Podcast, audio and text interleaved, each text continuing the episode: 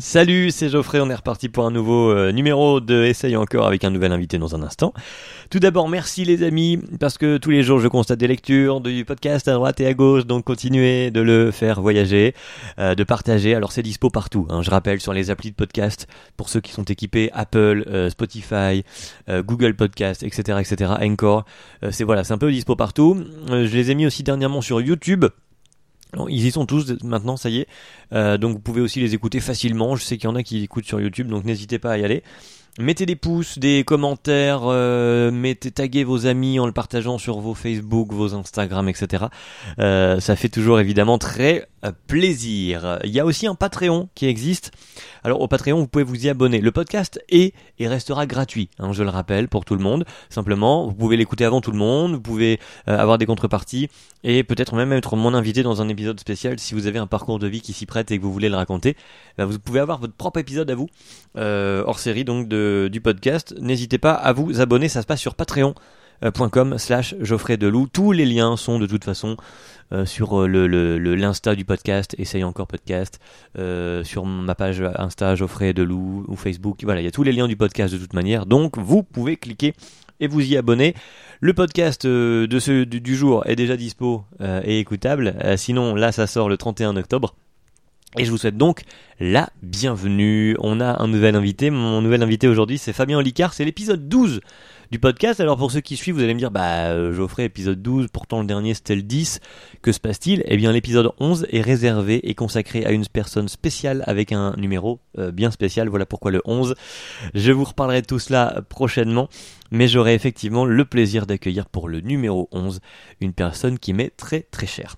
En attendant, du coup, nous sommes au numéro 12, numéro 12 qui euh, reçoit Fabien Olicard. Fabien Olicard, il est mentaliste sur scène, il est mentaliste sur YouTube. C'est un touche à tout, Fabien Olicard, on va pas se mentir, c'est une vraie success story.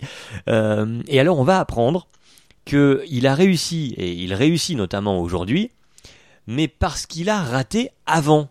Et ça tombe bien, parce que c'est tout le principe du podcast. C'est donc Essaye encore avec Fabien Olicard. On était au téléphone, il n'avait pas grand temps, on a réussi à se caler une vingtaine de minutes ensemble. Donc le son est totalement euh, écoutable pour autant. Euh, voilà, mais vous êtes prévenus quand même. Fabien Olicard est donc mon invité dans ce nouveau numéro, épisode 12 d'Essaye encore, et ça commence maintenant. Euh, salut Fabien Salut Fabien Olicard avec nous, youtubeur mentaliste, je disais mentaliste sur scène et mentaliste sur YouTube. Voilà comment je t'ai présenté juste avant dans l'intro, est-ce que j'ai bon? C'est pas mal. bah, c'est pas mal parce que mentaliste c'est ma passion et toutes mes activités en découlent, mais des activités j'en ai plein, donc on sait jamais quoi dire. Donc je trouve ça pas mal de dire mentaliste sur scène et mentaliste sur YouTube. Bon, c'est déjà un bon début. En attendant, la, première question que j'aime poser aux invités et qui parfois les met mal à l'aise, c'est qui es-tu? Alors justement, là ça, ça tombe à propos parce que comme il y a plein de casquettes, je prends note. Eh oui, oui, oui, non, non, je, je, je suis un, un, puzzle de facettes, mais comme tout à chacun en vrai. Et, euh, et euh, longtemps, je me suis demandé ce que je voulais faire dans la vie. Et je, ma caractéristique première, c'est que je suis peut-être trop curieux. Je suis très curieux. Et du coup, je me suis intéressé à tout toute ma vie. Dès que quelqu'un m'explique bien quelque chose, dès que quelqu'un est passionné, ça me passionne. Et en particulier le cerveau, le mental, les sciences, d'où le mentalisme. Et quand j'ai dû gagner ma vie, je me suis dit, ben, je vais faire quoi? Et j'ai fait des spectacles de ça sous couvert d'humour. Après j'ai fait des vidéos de ça et puis après j'ai écrit des livres là-dessus et puis je fais même moi aussi des podcasts. J'ai un podcast qui s'appelle l'hippocampe que je fais aussi euh, là-dessus. Donc en fait, je, je, on va dire, je, je retransmets les choses non pas que j'ai découvertes moi-même, mais que j'ai pu découvrir grâce à des experts qui travaillent à longueur d'année pour faire avancer euh, la recherche et nous offrir des bonbons pour l'esprit. Donc je suis un curieux qui retransmet. curieux, c'est pas mal aussi comme définition, un curieux qui retransmet. Pas mal, ouais. pas mal du tout. Euh, en ouais, en gros, tu, tu digères toutes les infos qu'on aurait du mal à digérer nous, puis tu nous les redonnes dans un langage qu'on comprend, et, c'est un peu ça. Euh, alors, le, le podcast, l'idée, c'est de parler des, des, échecs, des bides dans la vie. Des fois, on se prend des murs, on récupère quelques miettes de briques et on reconstruit autre chose. Euh, J'imagine qu'on passe pas de j'adore euh, tout ce qui est euh, autour du mental à je fais des spectacles sur scène avec ça, euh, comme ça, en claquant des doigts. Il y a eu forcément des moments un peu plus complexes. Ah, y a, y a, en fait, il y a tous les ratés. En fait, pour moi, l'échec euh, n'existe pas en tant que. Enfin bon, c'est euh, l'échec, on, on, lui colle une étiquette négative. nécessairement. Oui. Mais c'est un mensonge. Mais oui. C'est- la, la société et l'humanité qui a décidé ça. Euh, la réussite c'est bien, l'échec c'est mal. J'en suis vraiment pas persuadé. Je crois que l'échec c'est la face d'une pièce où l'autre face c'est l'apprentissage. Et l'un ne peut euh, exister sans l'autre. Donc, il a fallu que j'apprenne à faire des spectacles. Il a fallu que j'apprenne à communiquer sur les spectacles aussi.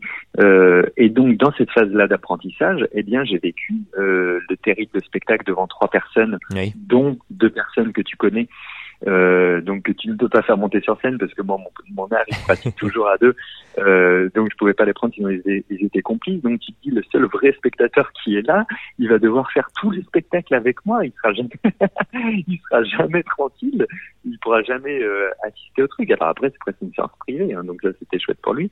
Euh, mais, euh, mais voilà, l'échec aussi de comment je communique. Moi, je me souviens distribuer mes tracts devant le métro avec des gens qu'on n'a rien à faire Ouais.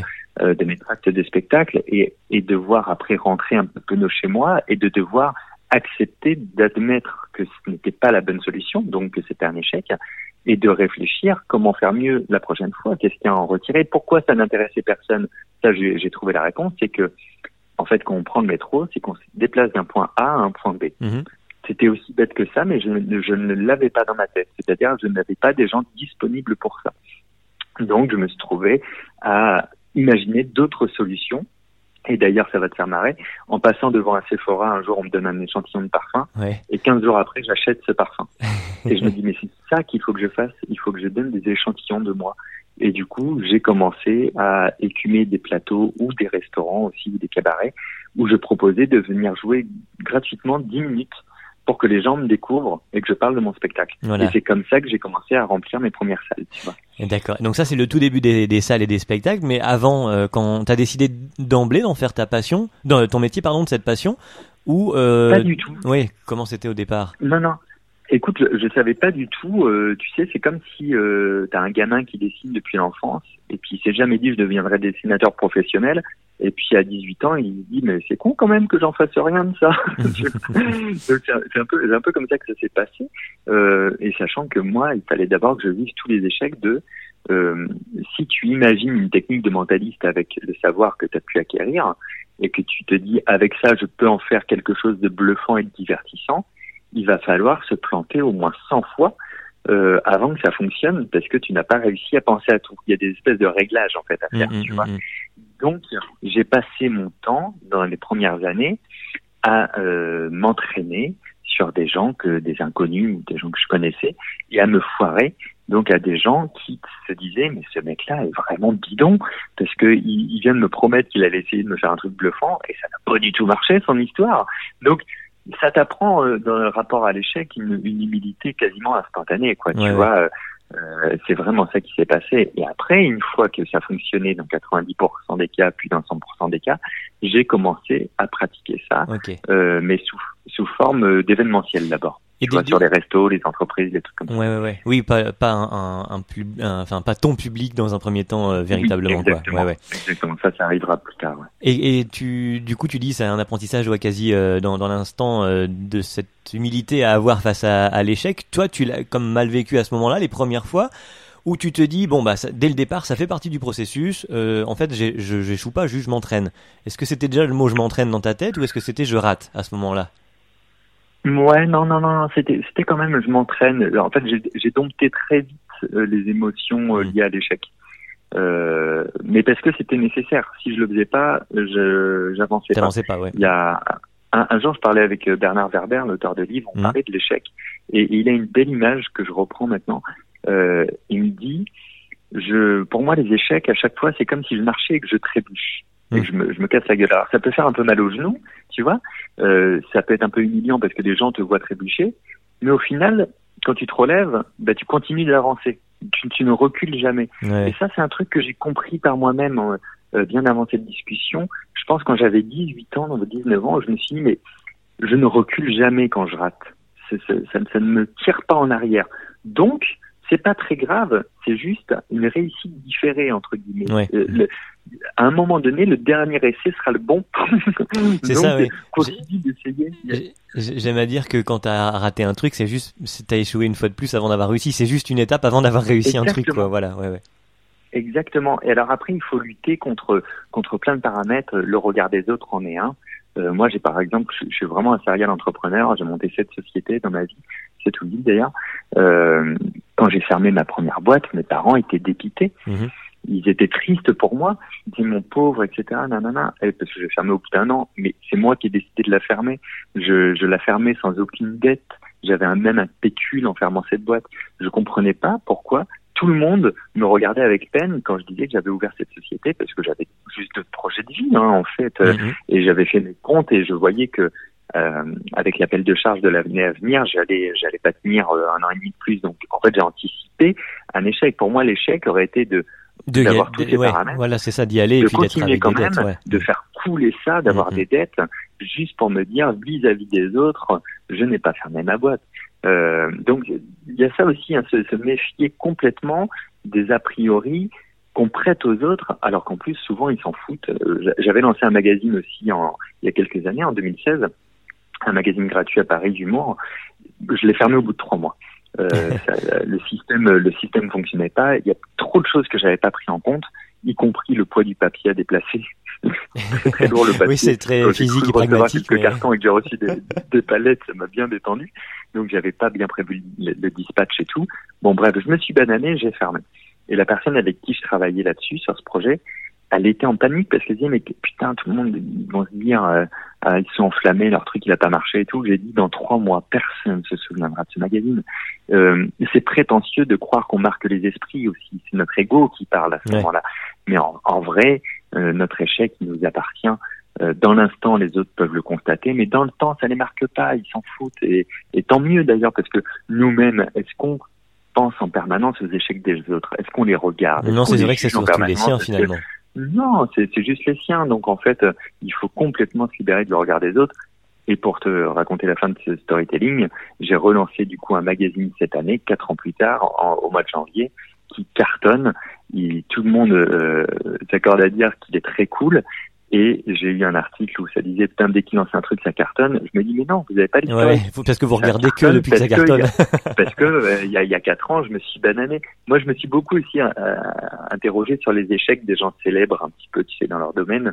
J'en ai référencé beaucoup beaucoup. Il y en a que j'ai mis dans mon dernier livre justement qui parle de ça. Mm. Euh, et c'est génial quoi de, de dire Marilyn Monroe euh, on lui, a, on lui a quand même dit. Oui, plein de fois bah, d'aller. Euh, c'était pas pour elle la comédie, oui, oui. Ouais. Vous serez secrétaire, c'est beaucoup mieux. Oprah Winfrey, Oprah Winfrey, qui est, qui est, qui est la personnalité afro-américaine la, la, mieux payée du monde à la télévision.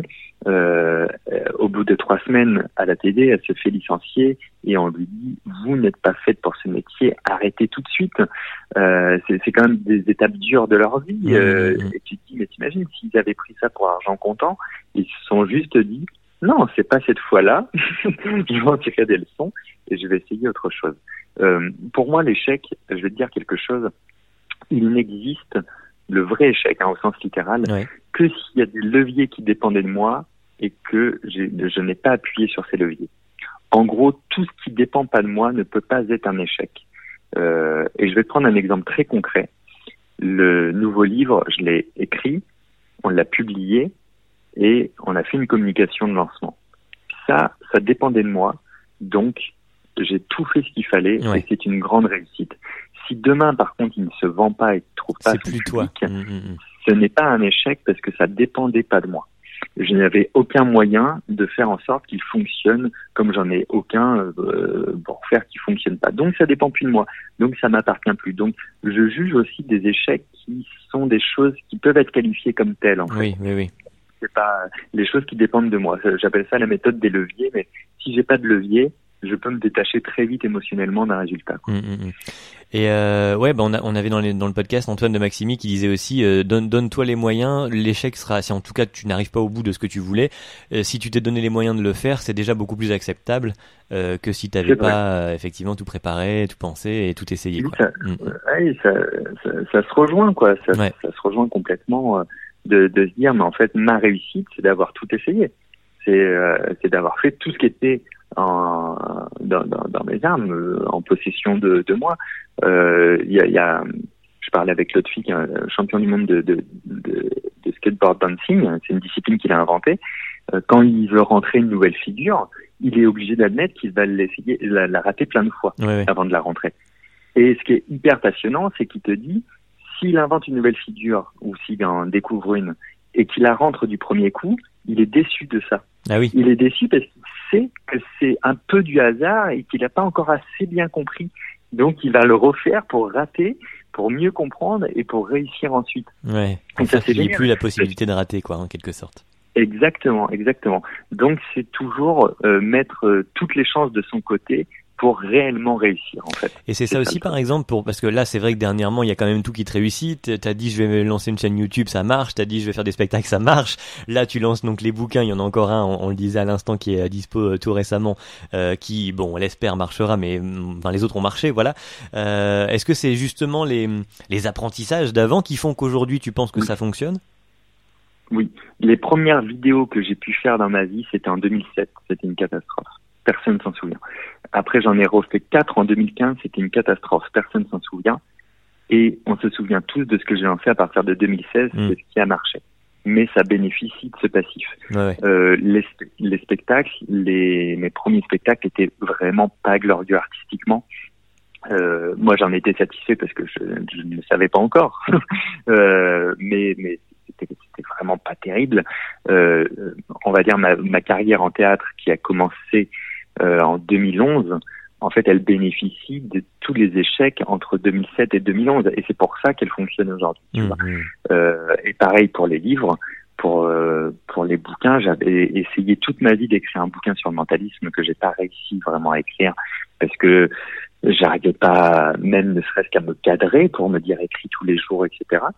Et, euh, et donc quand le premier est sorti en 2017 et qu'il a si bien fonctionné, il est dans 13 pays maintenant et tout, c'est incroyable c'est parce qu'il a bénéficié de plein de tentatives d'écrire où j'arrivais pas. Ce qui fait que le jour où un éditeur m'a proposé un vrai projet, je connaissais déjà toutes mes faiblesses et mmh. toutes les choses dont je devais me méfier de moi-même. Et j'ai pu dire oui en me disant je sais ce que je dois mettre en place pour lutter contre mes défauts. C'est pas mal du tout de se connaître. ouais, ouais, ouais. Ah ben c'est ça. Hein. C'est euh, l'échec, il apprend à te connaître. T'as raison. Hein. C'est c'est sûrement le meilleur miroir pour savoir qui tu es et de rentrer un peu dans, dans, les, dans les méandres de tes défauts aussi. Quoi. Hmm. Euh, du coup, on a alors un livre, c'est ça, un podcast sur l'échec. en ce moment, c'est le thème du, du moment. On peut te, qu'est-ce que tu en dis et en fais toi alors de ce thème actuellement? Alors, ce thème, j'en ai fait déjà une grosse vidéo où j'ai interviewé plein de personnes qu'on connaît pour leur réussite, mais assez peu pour leur parcours euh, de, de serial euh, serial loser, on va dire, d'enchaînement d'échecs. Euh, c'est en lien avec mon nouveau livre qui s'appelle Le bonheur est caché dans un coin de votre cerveau, qui parle de l'échec, de la réussite, de la flexibilité mentale, de la notion de bonheur, etc., qui donne beaucoup de conseils sous euh, toile de fond de ma propre vie, en fait, hein, qui mm-hmm. sert d'exemple pour dire je, je raconte pas n'importe quoi, c'est vraiment ce que j'ai vécu. Euh, et puis euh, non, le, le, podcast que je fais s'appelle l'hippocampe. Alors on y parle entre autres de l'échec, mais c'est un podcast sur l'une des facettes de ma vie que j'adore et qui me passionne, mais dont je m'exprime assez peu, qui est l'entrepreneuriat pour le coup. Euh, et, et, donc je parle de ça, mais avec euh, avec euh, toute la naïveté aussi que j'ai, parce que je, je, sais, je suis loin de connaître tout là-dessus.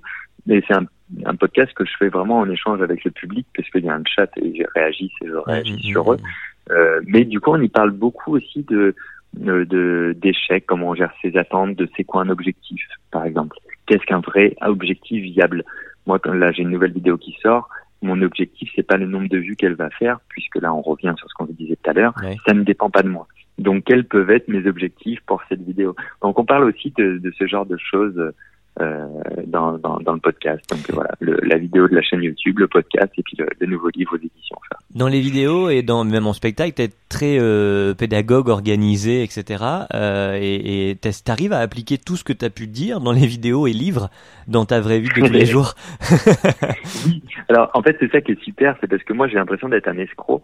Euh, dans le sens où tous les conseils que je donne, c'est ce que je m'applique à moi depuis toujours. Donc j'ai pas de difficulté à donner des conseils puisque c'est ce que j'ai faire pour ma propre vie. Mm, mm. Et oui, déjà, euh, moi j'étais un procrastinateur avéré, je suis devenu procrastinateur abstinent. Mais justement parce qu'il fallait que je règle ce problème. Donc dans mon livre que j'écris qui s'appelle Votre temps est infini, je, je, je, donne les conseils de tout ça, mais c'est toujours, on parle toujours de ma vie. C'est tout, il y a toujours tous les exemples de ma vie. Je suis très transparent. Je, je, je libère mon intimité pour pour que ça ait du sens. Et, euh, et là où tu as raison, c'est que dans mon ADN, il y a vraiment une part de pédagogie depuis toujours, mais vraiment toujours. Un exemple concret, j'ai appris à jouer aux échecs à 5 ans et demi, et il paraît que dans la cour de récré, je réapprenais avec des bouts de papier à mes copains à jouer aux échecs. Ils s'en foutaient, hein.